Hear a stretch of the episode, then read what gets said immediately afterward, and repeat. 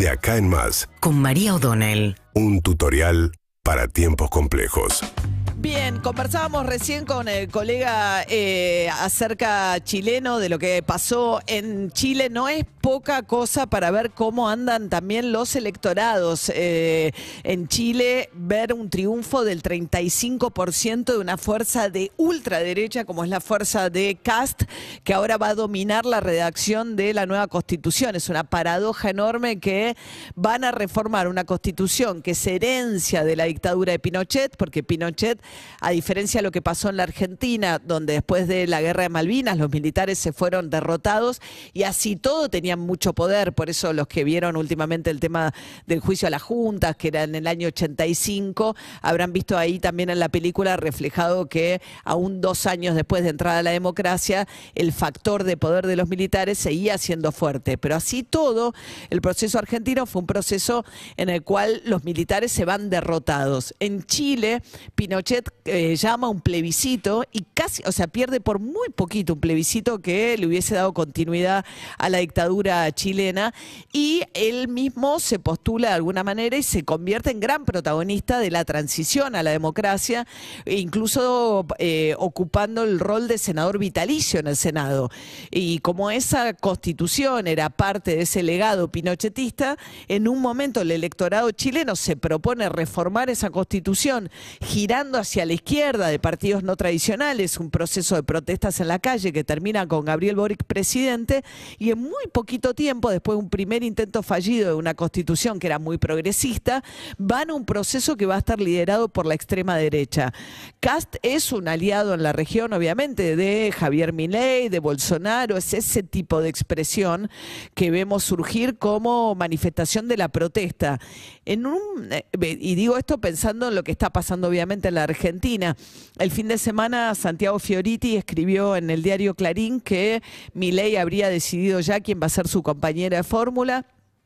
y que su compañera va a ser Victoria Villarruel, que es una diputada que es hija de militares y que hizo toda su actividad pública, digamos, a partir de crear un organismo que habla de las víctimas de las organizaciones guerrilleras durante lo que fue la última dictadura militar y que ella dice que no es negacionista con relación a lo que fue el terrorismo de Estado, pero, digamos, hay también toda una cuestión que tiene que ver con re- revisar consensos que, que venían muy muy, eh, digamos, establecidos, digamos, ¿no? Con relación a, en Chile era impensado que alguien que se reivindicara pinochetista 50 años después del golpe de Allende del 73 llegara a ganar una elección como la ganó la fuerza de Casta ahora. Bueno, de a poco empiezan a aparecer también estas expresiones de la mano de Milei en la Argentina. Un Milei que no hace pie en las elecciones provinciales. De hecho, ayer sumó una nueva frustración, en este caso con Martín Menem, que perdió, eh, quedó tercero cómodo en La Rioja, denunciando fraude también a la manera de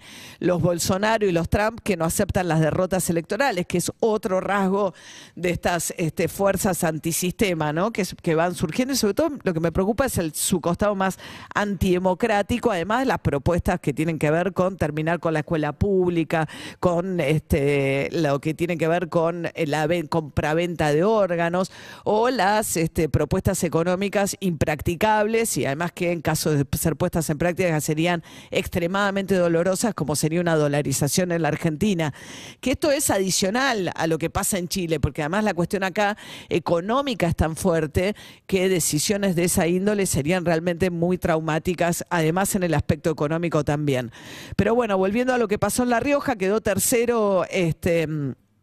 eh, el eh, Martín Menem ganó Juntos por el Cambio en Jujuy, un triunfo importante para el radicalismo y para Gerardo Morales porque logró imponer como sucesor a su ministro de Hacienda, Carlos Sadir, ganó el oficialismo también en Misiones con Pasalacua y en La Rioja fue reelecto el gobernador del Frente de Todos. Ganaron todos los oficialismos, va a haber más elecciones el domingo que viene, hay cinco provincias que votan, la más importante es Tucumán por el caudal de electores que tiene para el domingo que viene. Antes se va a conocer el número de inflación, pero decía que Milei en este contexto está dejando las luchas provinciales porque no logra llevarse, eh, digamos, arrastrar cuando no está en la misma boleta, porque parte del efecto por el cual todos se despegan de la elección nacional, las distintas provincias, es en un escenario de tanta incertidumbre despegarse los candidatos nacionales. En ausencia de su nombre, Milei no logra arrastrar, salvo los poquitos lugares, y fíjense lo que eligió, va a ir a,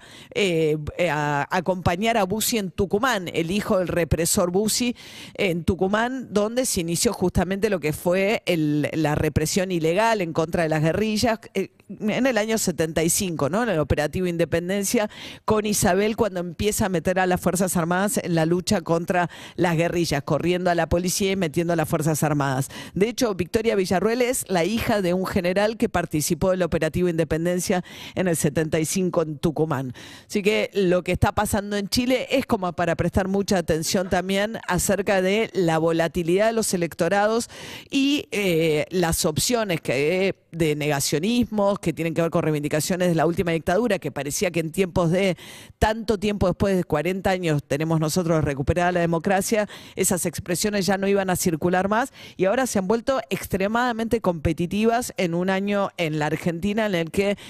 todo escenario electoral es posible. De hecho, hoy se va a reunir Juntos por el Cambio y en los este, editoriales del fin de semana contaban que Macri decía, ojo que esto puede terminar con mi ley presidente, Lustó en la ciudad de Buenos Aires, porque le preocupa qué va a pasar con la ciudad, dada la cantidad de candidatos que hay del PRO, y Kisilov en la provincia de Buenos Aires. Ojo que no vaya a ser que finalmente no nos quedemos con nada. De todo ese escenario, para mí lo más preocupante sería claramente una opción de mi ley presidente. Síguenos en Instagram y Twitter. Arroba Urbana Play FM.